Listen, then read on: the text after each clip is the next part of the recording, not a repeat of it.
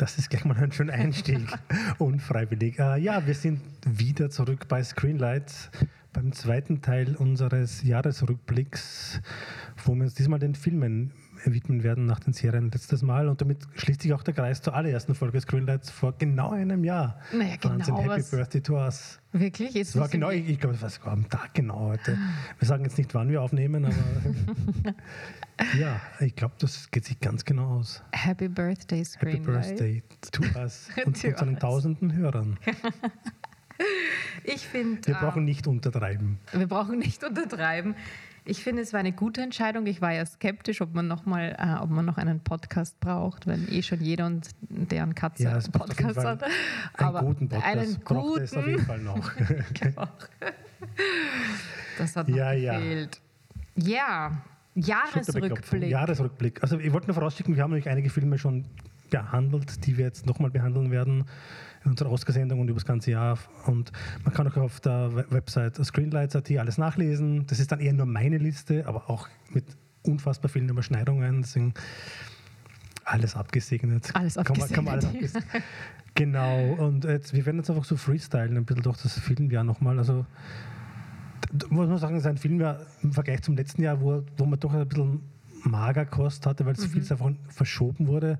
Gab es dafür heuer sowas, wo der Ami dann sagt, Embarrassment of Riches, einfach viel zu viel und alles auf einmal. 20, 20er Filme, 2021er Filme, alle wurden vor allem im letzten Halbjahr auf uns herabgelassen. Man kommt mit dem Schauen nicht mehr nach. Nicht mehr nach. Ja. Aber wir haben es trotzdem auf uns genommen und alles geschaut, was noch irgendwie Du, relevant ist. du mehr als ich, definitiv. Ich nicht. Ich, ich muss noch ein bisschen nachschauen, aber ähm, ja, Aber ich glaube, alles Wesentliche haben wir Ja. angefangen, oder? Womit, Angefangen zumindest. womit beginnen wir? Das ist eine gute Frage. Ich würde vielleicht, also Ja. wir haben ja, ja, wir haben letztens Power of the Dog gehabt. Ich glaube, mit dem kann man auch wieder anfangen. Yes. Man braucht dann auch gar nicht mal so in die Tiefe gehen. Auch einen Monat nach unserer Sendung bin ich immer noch genauso begeistert davon, habe ich mir nochmal angesehen, habe quasi auch mal die, die ganzen Details nochmal, die man beim ersten Mal vielleicht gar nicht so sieht, äh, rausgefiltert und ich finde den fast noch beeindruckender jetzt, indem wie er konstruiert wurde, wie quasi da Schicht nach Schicht abgestreift wird, wie man trotzdem nie weiß, was passiert und das Ende, also die, die, dieser Twist, diese, diese Falle kommt zum zweiten Mal, finde ich, noch, noch subtiler und fieser rein. Super. Nein, ich habe ihn noch nicht, also ein zweites Mal noch nicht gesehen. Ähm, würde ich aber auch gerne, wenn ich dann mal Zeit finde, wenn ich die anderen Sachen mir Ja, vor den kann. Oscars. Vor den Oscars auf jeden Fall nochmal. Aber ich, der ist so präsent äh, in meinem Kopf, obwohl er so ein, ein langer und so ein Slow-Burner ist irgendwie. Ähm, so präsent Szene für Szene. Ähm, aber ich, ich genieße es, den im Kopf zu revisiten. genau. Vor allem hat er auch Bilder, die dann jetzt immer wieder auftauchen. Mir, mir diese, diese eine äh, Hula-Hoop-Szene. Ja, genau. ich zum Beispiel immer wieder im Super, Kopf, er ich gar nicht irgendwie nicht viel erzählt, aber so, so, so ein Sinnbild halt für die ganze Geschichte. Naja, es erzählt schon sehr viel über den ähm, Charakter, Über den Charakter, also wie, wo er sich seine äh, Kraft holt und, und, und, in, in, und wie sehr er auf ähm, ja, irgendwelche Konventionen äh, auch scheißt irgendwo, oder? Und sich jetzt nicht irgendwie boxen geht oder so, wenn er sich äh, erniedrigt fühlt ähm, oder ja. Und das ist, äh, finde ich, auch als, als Thema so spannend an dem Film, was man vielleicht noch mal zusammenfassen kann, ist einfach diese ähm, dieses Nachdenken über, was auch finde ich so zu Ja- Jane Campion so passt, äh, eine Regisseurin, dieses Nachdenken über, wie man aus Schwäche Stärke und Kraft machen kann. Also dass Schwäche eben jetzt nicht bedeutet nur schwach sein und, und ähm, kraftlos, ähm, sprachlos, sondern dass man ähm, daraus viel Kraft einfach schöpfen Ja. kann und, ähm, und auch kriminelle Energie auch schöpfen kann. Ja, und ja. Genau, und wenn man das quasi umdreht, ist es halt auch, dass diese vermeintliche Stärke, die halt die Cumberbatch-Figur signalisiert, dann eigentlich komplette Schwäche ist, Genau. was jetzt nichts Neues ist, das hat man schon Genau. oft genug gesehen, aber selten finde ich es so prägnant, weil man sieht halt, dass diese Figur einfach nicht mit sich im Reinen ist Mhm. und dann halt komplett hadert mit dem Ganzen, was, was so gemacht wird und, und Dass er diese das Fassade dann dass einfach diese so Fassade schnell abbröckelt. Ja, ja, ja. Genau. ja, schnell ist jetzt übertrieben vielleicht, es ist einfach so Stück für Stück ein bisschen Ja. Genau, ja. Und deswegen finde ich auch die, also die Cumberbatch-Besetzung finde ich fast nochmal besser beim zweiten Mal, weil es auch so eine Figur ist, die überhaupt nicht zu ihm passt in Wahrheit. Und Mhm. dieses Unwohlsein verkörpert er auch mit dem, wie er das spielt, weil er spielt halt jetzt nicht diesen Sherlock-artigen Superchecker, sondern einfach nur eine Behauptung des Ganzen, der quasi in so, in so einer Rolle feststeckt, die er dann einfach gar nicht ausfüllen kann und auch will letzten Endes.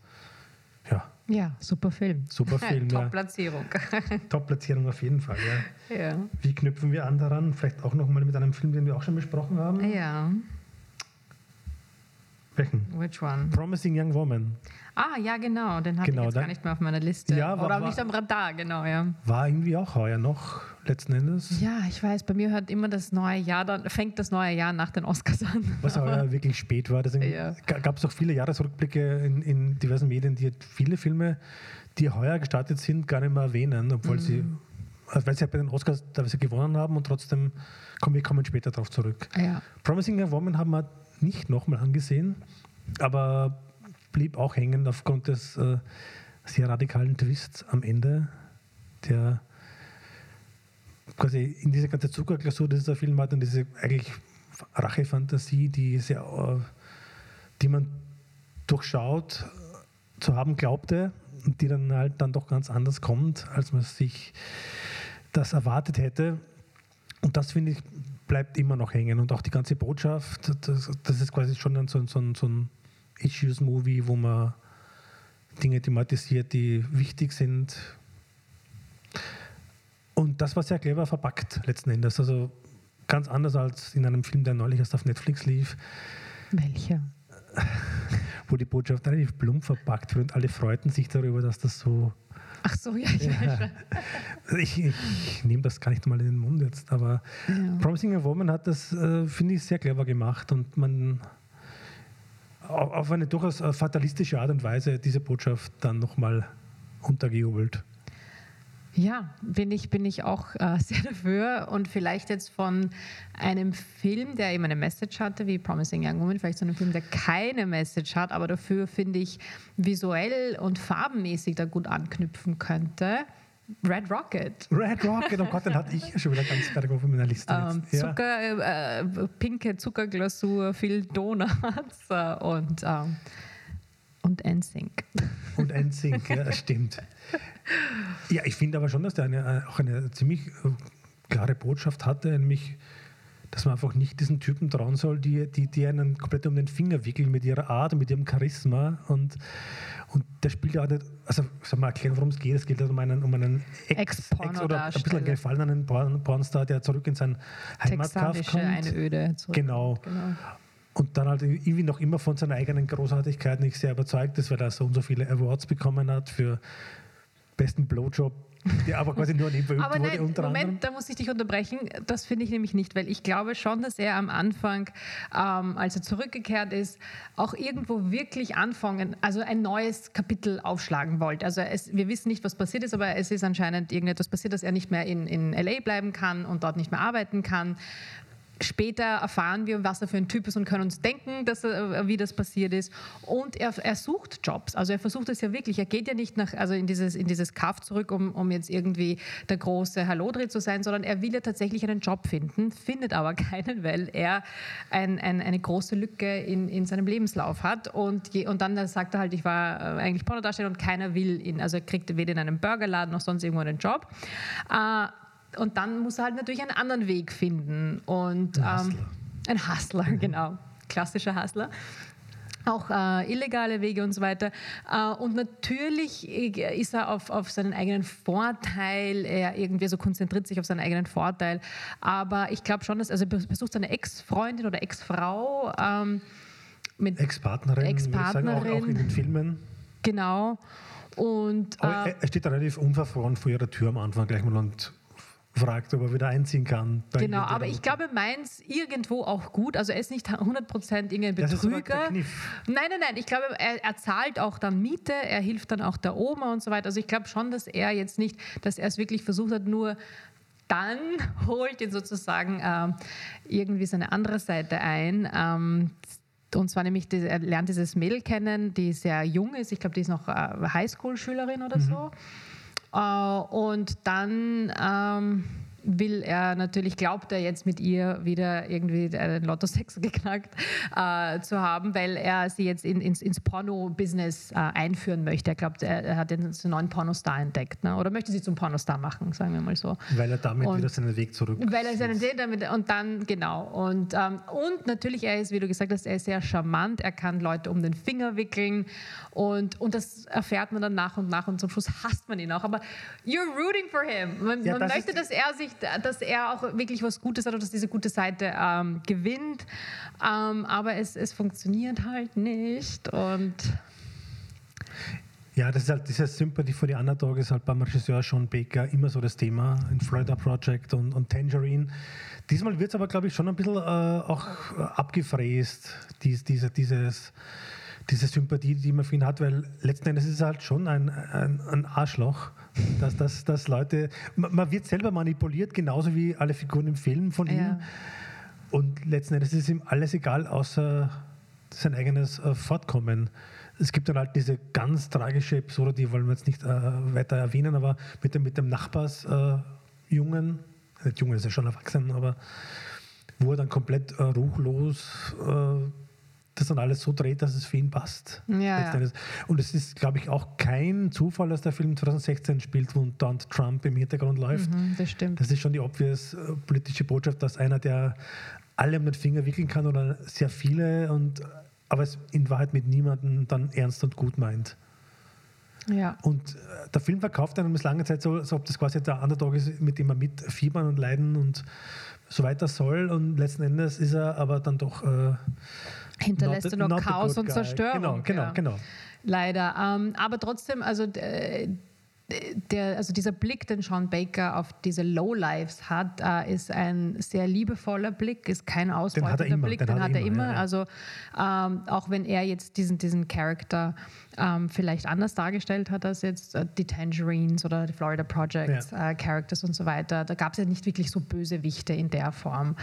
Ähm, und, ähm, aber aber diese, diese Liebe und dieses Nicht-Ausbeutende, das, das ist für ihn, glaube ich, sehr charakteristisch und wichtig. Und und vor allem wieder ja. mit einem relativ Lo-Fi Zugang sehr, sehr schön gefilmt auch wieder. Wunderbar, Eine Gegend, die man gar nicht, also die ist halt wirklich so Wasteland im, im Niemand von ja, Texas. Ja, ja. Genau. Es gibt halt eine riesen äh, Öl oder was Raffinerie, was Raffinerie, ja. ja.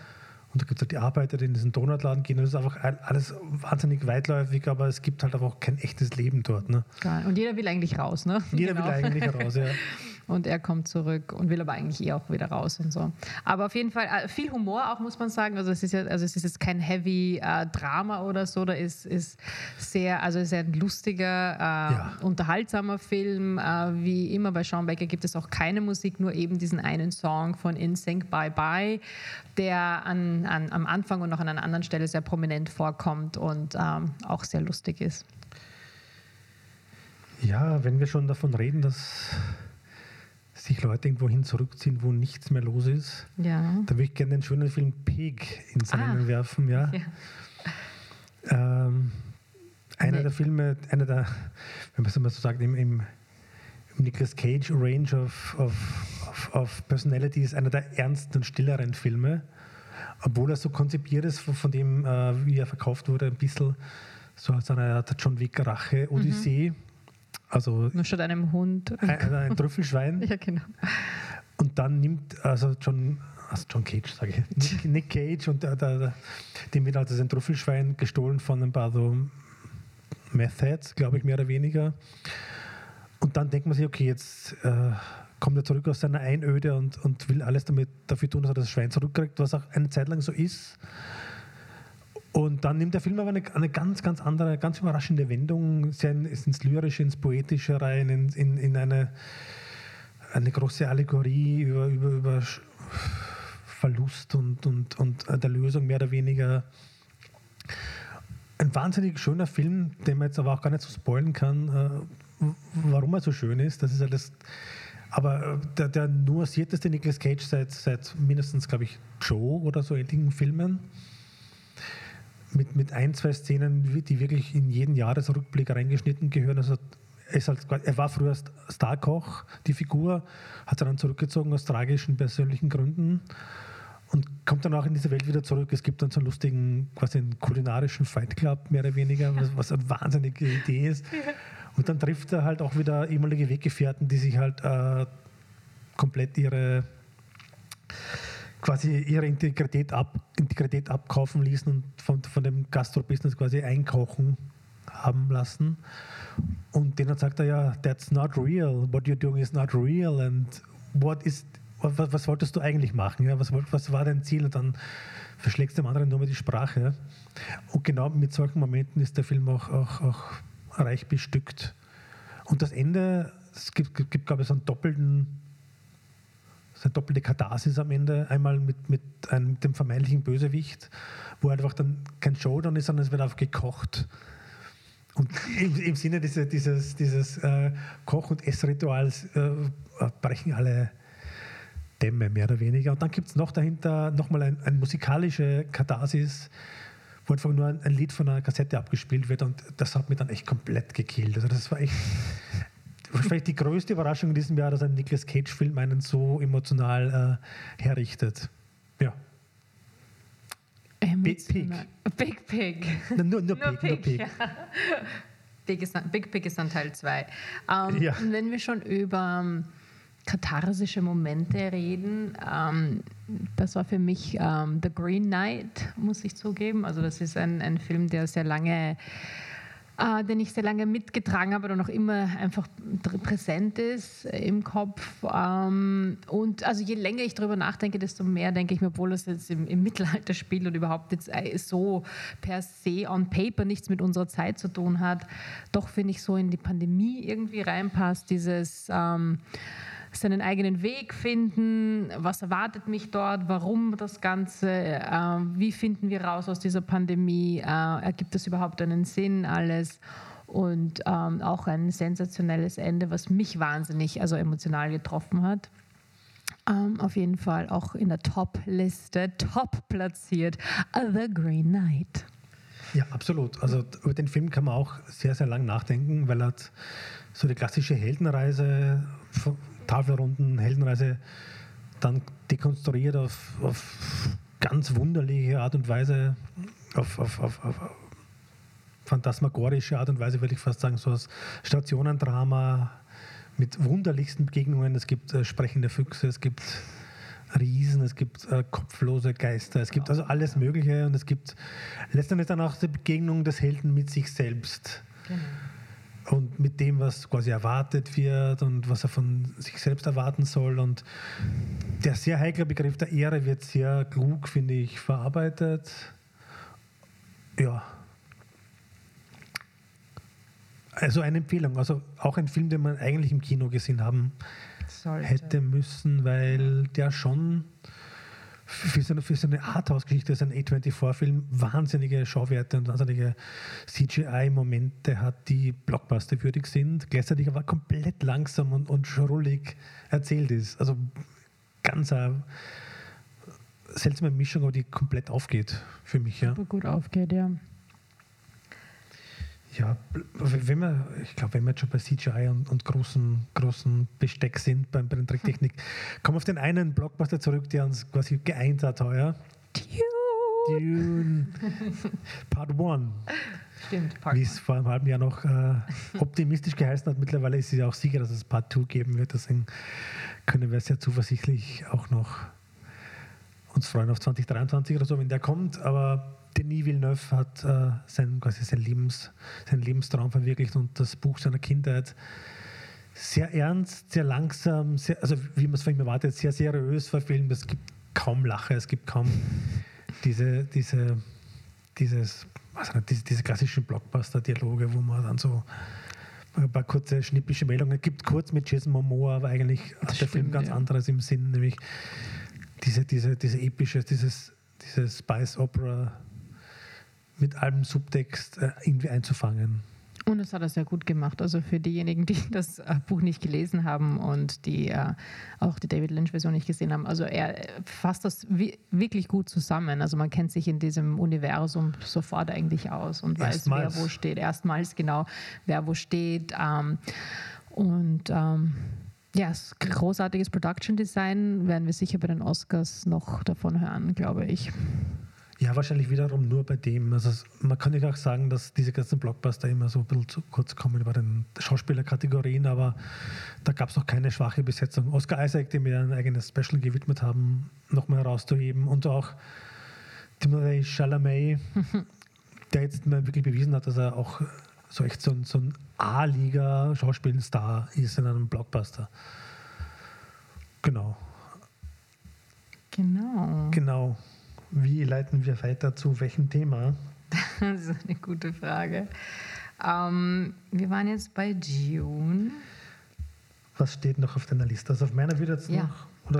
Bei mir steht noch, also ja, wenn wir schon royal unterwegs sind Ah, und es um ja. Adelshäuser geht und Herrschaftshäuser, habe ich noch äh, Spencer aufgeschrieben. Ähm, der neue Film von äh, Pablo Larraín oder einfach auch normal und nicht französisch ausgesprochen, sondern Larraín. Ähm, war für mich wieder eine unglaubliche Überraschung. Ich habe mir nicht wahnsinnig viel äh, von dem Film erwartet, einfach weil mich auch das Thema nicht wirklich interessiert hat.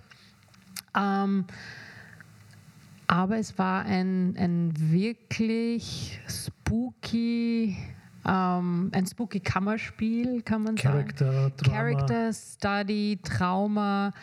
Ähm, ich habe auch das erste Mal auch so, also wie soll ich sagen, Empathie für Prinzessin Diana, Diana of Wales irgendwie verspürt. Also die war für mich einfach eine Überfigur, die, die halt da war und tragisches Ende und so weiter. Aber ich hatte überhaupt, also ich habe mir jetzt keine Gedanken über sie gemacht. Und es war das erste Mal, dass das und das, das kann halt der Film so gut, finde ich, dass du auch wirklich mal drüber nachdenkst, als diese abseits dieser Schlagzeilen, wer, wer war eigentlich diese Person und wie hat sie sich ähm, versucht zu wehren, äh, auch wirklich körperlich äh, durch Bulimie und nicht essen wollen und so weiter. Wie hat sie rebelliert gegen, äh, gegen diese Familie, die sie so ähm, in einen Käfig eingesperrt hat, äh, nämlich auch tatsächlich im Film sieht man, dass sogar ihre Vorhänge Ja. äh, zugenäht werden, damit sie irgendwie angeblich von den Paparazzi natürlich jetzt nicht irgendwie beobachtet wird und so. Aber was da für Transgressions einfach die ganze Zeit äh, passieren und ähm, ja, toll inszeniert. Äh, das Drehbuch von äh, Stephen Knight, der auch ähm, Locke geschrieben und Viel äh, Gutes und viel inszeniert hat. Auch geschrieben hat, aber diesmal wieder wieder, wieder Aber wieder was top, Gutes und, und er, ich glaube, er kann auch dieses äh, Kammerspielmäßige sehr gut äh, einfangen, also schreiben. Und ich muss auch sagen, ähm, Kristen Stewart hätte ich mir auch nicht gedacht, dass die als, als äh, Diana funktioniert, ähm, geht aber super auf. Dieses staccato-mäßige Sprechen, ihr, ihr, ihr britischer Akzent ist perfekt. Ähm, diese kurzen Sätze, ähm, also auch große Überraschung, wird vielleicht auch Oscar nominiert. Kamera, äh, Claire Maton, eine, eine Französin, also die unter anderem auch ähm, The Portrait of a Lady on Fire ähm, gedreht hat. Ähm, sensationell. Es gibt eine Szene, wo ähm, Diana gemeinsam mit ihrem Mann, äh, Prince Charles, ähm, in, ich glaube, in einer Bibliothek im Haus stehen und dazwischen ihnen ist ein riesen Billardtisch. Und ähm, beide halten eine Billardkugel in der Hand und diskutieren miteinander. Und er sagt eben zu ihr, du musst endlich äh, verstehen, dass du zwei Personen sein musst. Äh, eine, die, die du privat bist und eine, die du sozusagen nach außen hin ähm, äh, bist. Und, und ja, also es ist eine super Szene, einfach dieses, dieses Hin und Her zwischen den beiden und dieser Billardtisch und wie sie sich gegenseitig ausspielen wollen und, und taktieren und ja. Also ich fand ja vor allem mal als immer im Aspekt des fast eines, eines Genre-Kinos interessant. Das war so eine, so eine Horrorstudie. Mhm. Es wurde teilweise auch so gefilmt. Es gab einzelne Szenen, die halt wirklich in einem in Prozession oder so, wo Mhm. sie von, von Wand zu Wand sich haut, mehr oder weniger auch nicht, Visionen auch nie, nicht hat. fehl am Platz gewesen Genau, wäre. Ja. Oder diese Essszene, wo sie quasi plötzlich ihre, ihre Perlen, Perlen äh, isst, isst und ja. zerbeißt. Und das war dann, es war wirklich so ein Character-Drama, nur aus ihrer Sicht. Also alle anderen realen Figuren waren, bis auf die Szene, die du erwähnst, wirklich am Rande. Es gibt dann ihren Aufpasser, mehr oder weniger, der ein bisschen so, so immer so durch die Blume zu erklären versucht, was jetzt, was jetzt angesagt wäre zu tun. Aber letzten Endes geht alles um ihre Person. Die Kinder kommen dann noch vor. Aber es ist quasi so, da, da, die Loslösung von ihrer Figur funktioniert quasi innerhalb dieser, dieses zweistündigen Films. Und kurz danach war dann auch äh, im echten Leben die, die Scheidung, ne? mehr oder weniger, oder die, die Ankündigung der Scheidung, ja. Was du noch nicht erwähnt hast, ist nicht das Chor von. Äh, Nein, das wollte ich gerade erwähnen. Nein, ich habe es nicht vergessen. Das ist jetzt die Überleitung zum nächsten Thema. Johnny Greenwood. Johnny Greenwood. The Year of Greenwood muss man sowieso nennen. Genau, Power of the Dog vertont, Spencer, Spencer. vertont und äh, Licorice Pizza. Yay! Den wir jetzt auch noch mal kurz in die besten Liste des Jahres reinnehmen. Aber nur den, ganz kurz reden, weil wir dann vielleicht ein andermal länger über ihn reden. Ja, ich glaube, das äh, sollten wir fast machen. Ne? Ja. Äh, das war dann so ein Film, der ganz am Ende des Jahres jetzt nochmal etwas beschwingtere Gefühle in, in, in, der, in, das immer noch beklemmende Szenario der Pandemie gebracht hat. Also in eine ganz andere Zeit uns eintauchen ließ mit wo, wo, vieles Zukunft war, was für uns jetzt schon Vergangenheit ist. Es, es, geht um Wasserbetten, es geht um Flipperhallen, Sachen, die jetzt schon komplett nur quasi im Geschichtsbüchern stehen. Und äh, Paul Thomas Anderson lässt da quasi so ein bisschen seine, seine eigene Jugend Revue passieren mit einigen Anekdoten aus, aus Hollywood und einem bezaubernden äh, Hauptdarstellergespann. Cooper Hoffman und Cooper Ilana Heim vom, also, vom Heim-Trio. Genau, also quasi beides so ein bisschen seine, auch seine, seine Extended Family ein bisschen, die liebt Genau, Cooper Hoffman ist der Sohn von äh, Philip Seymour Hoffman, der 2013 verstorben ist, glaube ich. Da hätte ich jetzt schnell googeln müssen. Ja, ich glaube, ich glaub, es war. Ist es also schon ich so lange her? Sundance war ich 2000. Nee, 2014 muss das gewesen sein. Ich war, also es war kurz nach, Sund, nach dem Sundance Film Festival im, im, im Jänner.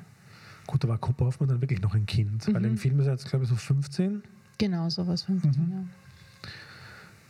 Ja, hervorragender Film, den wir dann äh, demnächst noch äh, en Detail uns widmen werden. Genauso wie dem Film äh, Come On, Come On von, von Mike Mills, der auch eine, äh, eine Alters, äh, einen Altersunterschied als, als dem hat und ein, ein, ein Hauptfigurengespann, das anfangs wenig miteinander anzufangen weiß. Es gibt halt eine, einen Onkel und, eine, und, ein, und den Neffen, Joaquin Phoenix, und der passt auf den auf. Und genauso wie, wie Licorice Pizza sehr, sehr also frei in dem, was er ist, der Film. Er hat äh, probiert manches aus, er deutet manches nur an und äh, findet dann aber einen, einen, sehr runden Bogen zu der, zu der Botschaft des Ganzen. Ich glaube, wir machen da auch nochmal eine extra Sendung drüber. Mhm. Aber der Film hat mich auch sehr berührt letzten Endes. Im, im schönsten Schwarz-Weiß gefilmt und, und mit einem Joaquin Phoenix, wie man ihn ganz selten sieht, weil er spielt immer diesen oft oder oft ja diesen angespannten Typen, der irgendwie mit, mit sehr viel Issues zu kämpfen hat und da war er jetzt so fucking normal und gechillt und, und relatable, wie man es ganz selten hat und also kaum mehr Joaquin Phoenix als Leinwandfigur, sondern mehr so als Joaquin Phoenix, wie, wie er vielleicht auch in echt dann äh, so ein bisschen rumhängt mit seinen Buddies und seiner Family. Ähm, ich habe noch aufgeschrieben, Uh, Bad Luck Banging or Looney Porn. Was ein harter Übergang ist. Das ist ein ganz ein harter Übergang uh, von, ja, vom amerikanischen Kino jetzt zum um, europäischen Kino, zum rumänischen Kino. Ähm, wie immer in, auf meiner Liste eine absolute Überraschung. Bei mir ist jeder Film eine absolute Überraschung. Aber das sind die, die es dann auf die Liste schaffen, die einen tatsächlich off guard catchen. Und ich habe von dem Film gar nichts gewusst. Um, und das ist für mich aber der Film, der am lustvollsten mit dem Medium Film dieses Jahr umgegangen ist. Äh, ist also, also, ganz kurz erklärt, worum es geht. Ähm, es geht um eine eigentlich sehr unscheinbare Lehrerin. Äh, Im Gymnasium, glaube ich, unterrichtet sie und äh, Unterstufe und ihr passiert ein kleines oder großes Malheur. Ähm, während der Pandemie ähm, wird ein Sextape geleakt von ihr und ihrem Mann. Und äh, die Schule erfährt davon, also vor allem die Kids finden das. Äh, und äh, sie muss sich jetzt ähm, diesem Skandal stellen ähm, und, und der Film begleitet einfach ihren Weg zur Schule, wo dann dort die Eltern auf sie warten und sie ähm, konfrontieren wollen damit. Und der ist mit so viel Humor erzählt, der Film, und in, drei Teilen eben am, am Anfang geht es um, um sie und um dieses, um, um dieses Video, also ziemlich Hardcore-Einstieg gleich in den, in den Film. Der zweite Teil ist ein Essay über, uns, über, über rumänische Geschichte, aber auch unsere, also Gegenwart, äh, über äh, Pornografie, über, über, über äh, äh Diktatur, also alles. It's a lot. It's a lot, ja. Also anthropologisches Essay über einfach, ja, äh, eh alles. Und der dritte Teil ist sozusagen das Ende und da gibt es drei verschiedene wieder davon und ich möchte das alles gar nicht spoilen, weil das sind echt fantastische ähm, Enden, auch ein sehr überraschendes Ende. Und ähm, ein sehr intellektueller Film, ohne prätentiös zu sein, äh, der einfach die Neureichen, die Doppelmoral auch äh, entlarvt und ähm, urgut ist einfach, ur viel Spaß macht.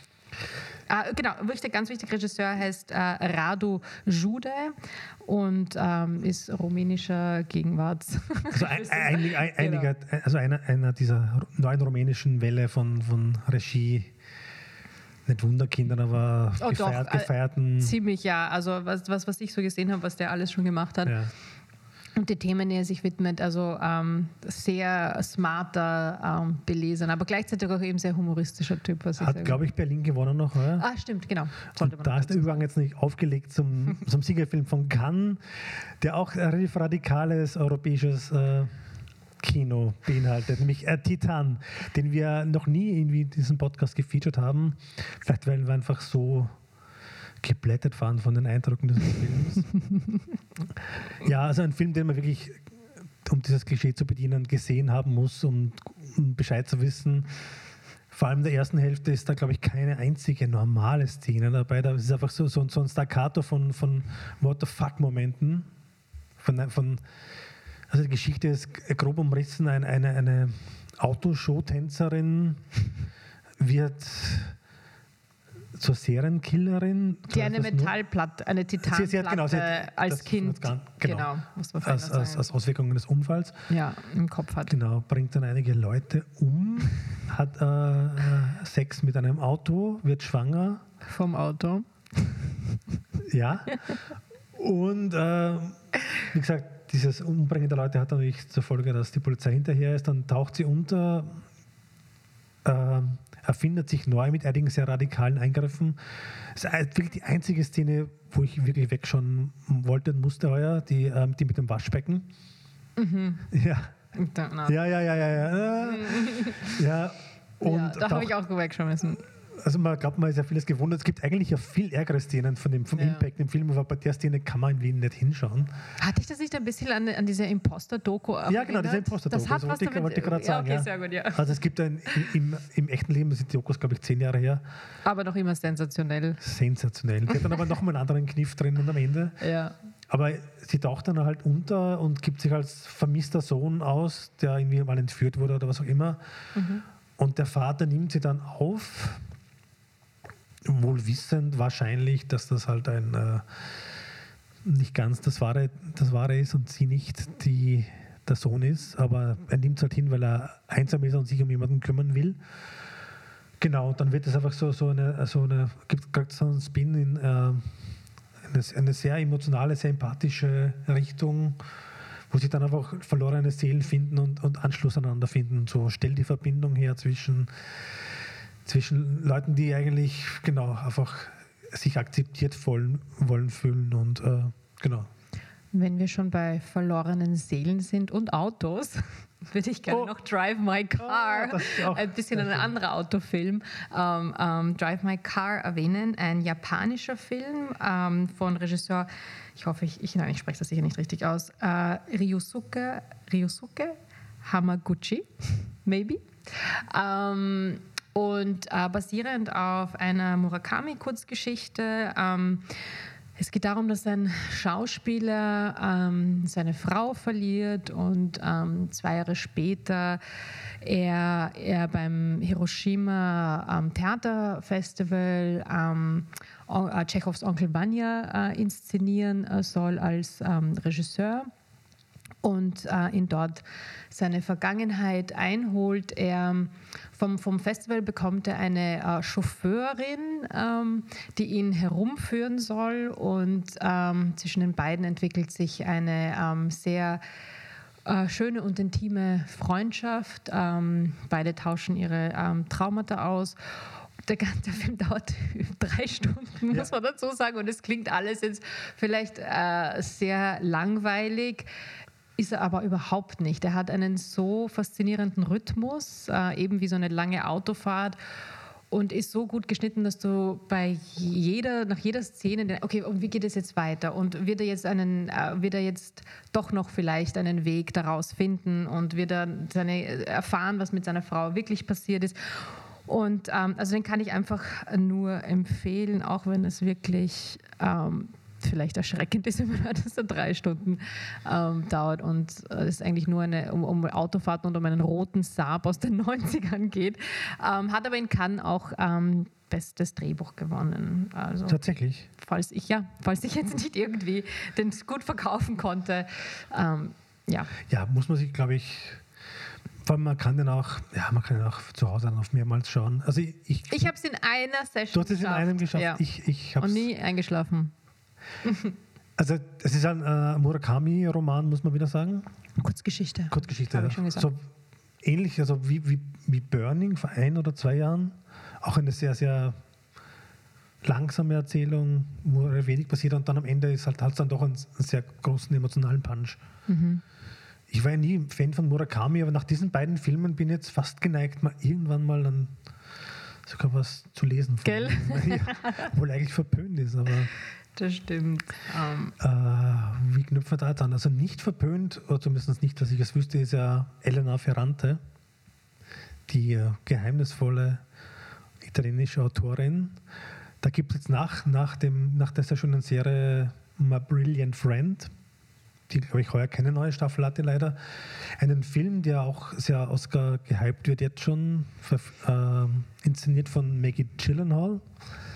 Heißt äh, The Lost Daughter, auf Deutsch Frau im Dunkeln. Und äh, ist, eine, ist eine sehr verschachtelte Geschichte. Also ich sagte mal so, so ein Zwiebelfilm, wo einfach dann Schale nach Schale abgeschält wird. Es geht um eine Uni-Professorin, die in Griechenland alleine urlaubt, beruflich, wie sie sagt. Genau. Und die hat dann am Anfang so ein bisschen so, ein, so, ein, so Auseinandersetzungen mit, einer, mit anderen Urlaubern dort, die ein bisschen laut sind und ein bisschen mit den Kindern und das alles passiert viel zu viel für sie. Und dann wird nach und nach so ein bisschen in die Figur reingegraben, in ihre, warum sie das vielleicht so stört und was da irgendwie der Grund sein könnte, dass quasi äh, das alles nicht so behaglich ist für sie. Und dann gibt es immer mehr Rückblenden und Flashbacks und dann gibt es eine sehr, äh, ich will nicht sagen tragische, aber doch als eine, eine zum Nachdenken anregende Geschichte über, über Familie, Mutterschaft. Es wird dann, also Olivia Colman, die dafür natürlich wieder ausgenommen werden wird, wie jedes 100 Jahr. 100 Pro. und Jessie Buckley spielt quasi ihre jüngere äh, Fassung, Version. Genau, dann äh, wird das teilweise sehr klaustrophobisch von der Inszenierung, weil diese, diese Flashbacks immer, manchmal weiß man nicht genau, wo man ist und dann, ja, man kann jetzt gar nicht so viel sagen dazu, aber es nimmt einen sehr mit, was, was passiert und die Botschaft ist auch durchaus, ohne mit dem Finger zu zeigen, eine sehr radikale. Also die sieht man in Hollywood-Filmen ganz selten, dass man einfach sagt, okay, so geht's auch ich weiß ja nicht, ob das, ob das, wirklich so radikal ist, aber eben, wie du sagst, man sieht das nicht. Das ist einfach eine, eine Frauenfigur, die mit ihrer Mutterrolle kämpft, die egoistisch sein möchte, die ihren Mann verlassen möchte, wenn es im Bett nicht mehr so gut funktioniert, die äh, Karriere machen möchte, die ähm, Probleme hat mit, mit ihren Töchtern, da irgendwie anzudocken, auch emotional. Und all das, was man eben bei, bei Männerfiguren das als okay ja. nimmt, das ist er halt so, dann ist er halt ein Karrieretyp und ähm, interessiert ihn die Familie halt nicht so, wird bei einer Frau natürlich als egoistisch, Rabenmutter etc. ausgelegt und Maggie Gyllenhaal erzählt diese Geschichte, die vielleicht sonst schockierend wäre, um Gottes Willen, was ist das für eine Mutter, sehr, sehr empathisch ähm, und ähm, und, und ja, und sehr äh, emotional und feinfühlig, finde ich. Also man hat, man, man verachtet Olivia Colman in ihrer Rolle äh, nie, würde ich sagen, obwohl sie im Laufe der, der Zeit dann auch wirklich seltsame Dinge auch macht mit dieser Familie, die, die, der, die, der sie begegnet in Griechenland und man nicht ganz versteht, was, was sie da für Spielchen eigentlich spielt, ähm, ist sie nie, finde ich, eine, eine wie soll ich sagen, grausliche Figur Nein, gar nicht, gar nicht. Ja, ja. Also es, es, gibt schon, also der Film verheimlicht nicht, dass die Manöver teilweise extrem radikal und drastisch sind, aber bewertet auch nicht äh, auf eine eindeutige Art und Weise. Mhm. Und, es hat ein sehr versöhnliches Ende, muss man auch sagen. Ja. ja. Also irgendwie so, so ein, äh, ein Ende, das man auch durchaus interpretieren kann, was da wirklich passiert, finde ich. Aber ja, und es gibt irgendwie die, äh, die zweitverstörendste Filmpuppe des, des Jahres, nach, nach Annette. Aber Annette wollen wir jetzt nicht auch noch besprechen, sondern ich wollte jetzt nochmal äh, den Bogen kriegen zu auch zu Eltern und ihren äh, Kinderproblemen, aber die äh, dann nochmal viel einschneidender sind. Ein Film, den ich erst, äh, du glaube ich auch, in den letzten Tagen gesehen habe, nämlich Mars oder Mass. Mass, ja. Mass. Genau, ein Film, der doch auch als Theaterstück funktionieren würde. Es, er spielt zum Gutteil in einem Raum mit äh, vier Charakteren, zwei Ehepaaren und dann wird geredet. Und das ist im Großen und Ganzen der Film. Äh, die zwei Ehepaare kennen sich seit sehr vielen Jahren und zwar nicht auf eine Art und Weise, die man wie äh, anstreben will. Das eine Ehepaar war, hatte einen Sohn, der bei einem Attentat, bei einem Schulmassaker umgebracht wurde und das andere Ehepaar war quasi für den Sohn zuständig, der das verübt hat. Und man hat sich da jahrelang über, über Gericht und so verständigt und jetzt nach vielen Jahren trifft man sich und versucht mal nach das... Nach acht Jahren. Nach acht Jahren will das irgendwie ausdiskutieren oder mal irgendwie eine zwischenmenschliche Basis die finden. Die Therapeutin, glaube genau. ich, hat das vorgeschlagen als genau, einen genau. Schritt ähm, für, für die, vor allem für die trauernde genau. Familie. Also, ja. man tapst halt sehr lange umeinander rum und macht viel Smalltalk und, und dann, dann geht es halt als Eingemachte. Und das ist dann, äh, finde ich, schauspielmäßig das Heftigste, was ich dann heuer erleben durfte. Also das geht wirklich, wirklich nahe.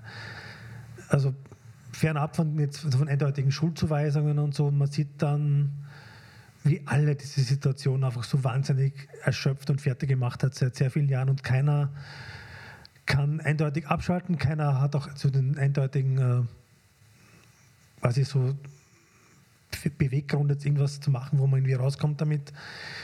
Und es geht dann, und der Film verlangt dann auch als, als, als beim Schauen sehr viel ab vor allem sehr viel Empathie ab, mit der man gar nicht rechnet, weil hinter dem ganzen Schuld- und Schuldzuweisungsding und dann irgendwann bleiben halt nur mehr die Menschen über, hinter diesem ganzen äh, Drama und dann, dann geht es als Eingemachte und äh, vier hervorragende Schauspieler und Schauspielerinnen, also man kennt am ersten vielleicht Endowed, die, die einer, der, einer der großen Character Actors, Actresses ist ähm, der Gegenwart. Jason Isaacs spielt noch mit mhm. und äh, Martha Plimpton, mhm. die man schon lange mal gesehen, schon lange gesehen hat. Die war, die war so ein, so ein Teenager-Star. Ein 90s-Star. 80s fast, also Oder Mosquito 80s, Coast und genau, Goonies. Mosquito Coast da war sie so, so Teenager.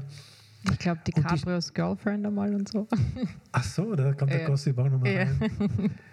Und die hat dann quasi so, die bleibt den ganzen, diese, ganze, diese ganze Unterhaltung immer so ein bisschen im Hintergrund, weil sie anscheinend am ärgsten von allen immer noch daran nagt. Der Vater hat eher so die Wut und sie ist die Mutter, die alles, alles so reingefressen hat. Und dann kommt dann halt im letzten Drittel so, kommen so ihre Momente und die fegt dann alles vom Tisch. Und eigentlich ist das so äh, sehr, sehr Oscar-würdig, also das ganze Ensemble. Das Speziell aber sie hier. Ja. ja. Und man muss dazu sagen, das ist ein Debütfilm, also geschrieben ja. und ähm, äh, inszeniert von dem Schauspieler Fran Kranz. Kranz, genau. Kevin in the Woods hat er, glaube ich, mitgespielt. Was anderes fällt mir jetzt auch nicht ein. Und das ist schon eine ziemliche Leistung, muss man ja. sagen. Ja? Also, dass man erst einmal so ein Thema wählt. Ähm, und also da, da geht es viel um Schuldzuweisung, wer trägt Verantwortung für, für, so, ein, ähm, für so eine Tat. Äh, und gerade in Amerika passiert das ja, hat man das Gefühl, leider. Äh, jede Woche. Und die Frage ist, wie kommt man da raus als, als äh, Gesellschaft, als Staat? Was, was, was läuft da falsch? dass so viele junge, vor allem Männer, ähm, zu, zu solchen drastischen Taten einfach äh, greifen und ähm, sowas passieren kann. Und, und darum geht es auch sehr viel in, in, in, diesem Gespräch, wie sehr sind die Eltern des, des ähm, Mörders, äh, wie sehr sind sie verantwortlich, haben sie nicht wirklich zugehört, nicht äh, gesehen, wie es ihrem Sohn geht, warum, warum gab es nicht mehr ähm, psychologische Hilfe, er hatte ja eh Depressionen, er war ja sowieso schon mal auffällig und so. Ja. Ähm, also das, das ist natürlich das ist ein Thema, das in Amerika immer Dauerthema ist und Brisanz hat. Ähm, also ich glaube auch, dass wir bei den Oscars davon hören werden. Ich hoffe es. Ja. Ich glaube, wir sind jetzt fast mit allem durch. Stimmt. Interessant ist nur ganz kurz das Ende von, von Mass, ist, dass ähm, es so einen religiösen Touch hat. Ich weiß nicht, ob das so. Es spielt in einer Kirche. Es spielt in einer Kirche. Gut, das, das kann schon sein, dass es in einer Kirche spielt. Also sie haben einen neutralen Ort gesucht, wo, wo sie reden können miteinander, äh, ohne auch natürlich, weil, weil die, ähm, die Namen der Eltern sind bekannt, also des, des Mörders und die müssen sich natürlich auch verstecken und so weiter, weil sie noch immer Briefe bekommen und, und von den Medien auch ähm, verfolgt werden und so. Und der Vater des, des ermordeten Kindes ähm, betont dann auch, äh, also gleich am Anfang glaube ich, dass er nicht religiös ist und dass ihm das Ganze ja. eher ein bisschen komisch ist und da hängt ein Kreuz, aha, gut, Gott beobachtet uns jetzt gerade beim Gespräch. Und zum Schluss gibt es aber einen sehr emotionalen Moment, da beginnt ein Chor zu singen und ich möchte jetzt nicht irgendwie mehr erzählen, aber es stellt auch die, die, die, Frage in solchen Situationen äh, nach, nach, nach Glaube, nach Gott, also wo richte ich mich hin, wo suche ich nach, nach Unterstützung, wenn Therapie nicht mehr hilft, wenn, wenn irgendwie Reden nicht mehr hilft. Ähm, dieses ähm, übernatürlich, dieses Göttliche, was man, äh, wo man sich dann auch hinwendet. Das habe ich sehr interessant gefunden als, als sozusagen so Schlussakzent, der da irgendwie gesetzt wird. Ja, ja das sage ich jetzt dann nur mehr Amen letzten Endes. ähm, ja, dann sage ich auch Amen. Was ich noch unbedingt erwähnen wollte, war um, ähm, The Tragedy of Macbeth. Den, Ach, den, ja, den wollte ich auch also unbedingt anschauen. Ähm, Joel Cohens um, ähm, neuer Film mit, mit seiner Frau Frances McDormand. Uh, unfassbares Production Design und uh, Catherine Hunter, die die drei Witches spielt, uh, ist eine absolute Entdeckung. Also sie ist äh, bekannte Theaterschauspielerin, im Film glaube ich noch nicht so bekannt. was die körperlich aufführt und mit ihrer Stimme macht, ist äh, unvergesslich. Äh, also bitte unbedingt anschauen. Denzel Washington als Macbeth, als äh, verrückter Macbeth, auch super. Ähm, die Velvet Underground Doku, ursuper. Get Back, auch ursuper. ähm, das habe ich noch auf meiner Liste gehabt. Genauso zu Macbeth fällt mir jetzt auch nichts mehr ein, außer dass es halt sein erster Solofilm ist, weil ja. der O'Brado bei Arthur will nicht mehr oder Wollte braucht nicht. eine Pause. Braucht eine Pause und ich glaube auch, dass das in das Projekt nicht so. Und ich finde, es ist auch ein bisschen der unkohenigste Film aller Zeiten. Trotzdem, dass er diese, dieses ganze fatalistische, tragische, das man auch aus sehr vielen Filmen, Serious Man oder so kennt, dann noch sehr Cohen ist, aber es gibt halt jetzt keine Cohen-Dialoge und diese ganzen Geschichten. Nein, stimmt, hat Shakespeare es ist, geschrieben. Es ist, es ist, halt sehr, es ist sehr, es ist auf eine Art sehr theatralisch inszeniert. Also mir fällt als Vergleich jetzt nur dieser Justin Kurzel äh, Macbeth vor fünf Jahren oder so mhm. ein, der sehr maximalistisch war. Mhm. Der ist jetzt sehr minimalistisch, sehr theaterbühnenmäßig, sehr viel mit Licht, sehr viel mit Kamera. Auf Soundstages gedreht und so weiter. Genau. Aber ich glaube gerade, dass diese, diese Kombination, das, was der Film schafft, was, äh, ist diese Kombination aus Theatersprache, aber verbunden mit Filmsprache. Also es gibt trotzdem äh, Momente und Sequenzen, die nur gefilmt funktionieren, die mhm. auf einer Bühne so nie funktionieren. Unter anderem äh, eben die Sequenz mit Catherine Hunter als, ja. als Rabe, Witch äh, und so weiter. Also das muss man sich unbedingt auch auf der großen Leinwand ansehen, wollte ich nur dazu sagen kann man, glaube ich, noch, bevor er dann auf ja. Apple oder so kommt, Apple demnächst. Plus, genau. Gut, und ja. damit verbleiben wir mal fürs Erste mit diesem Jahr. So long. Bye.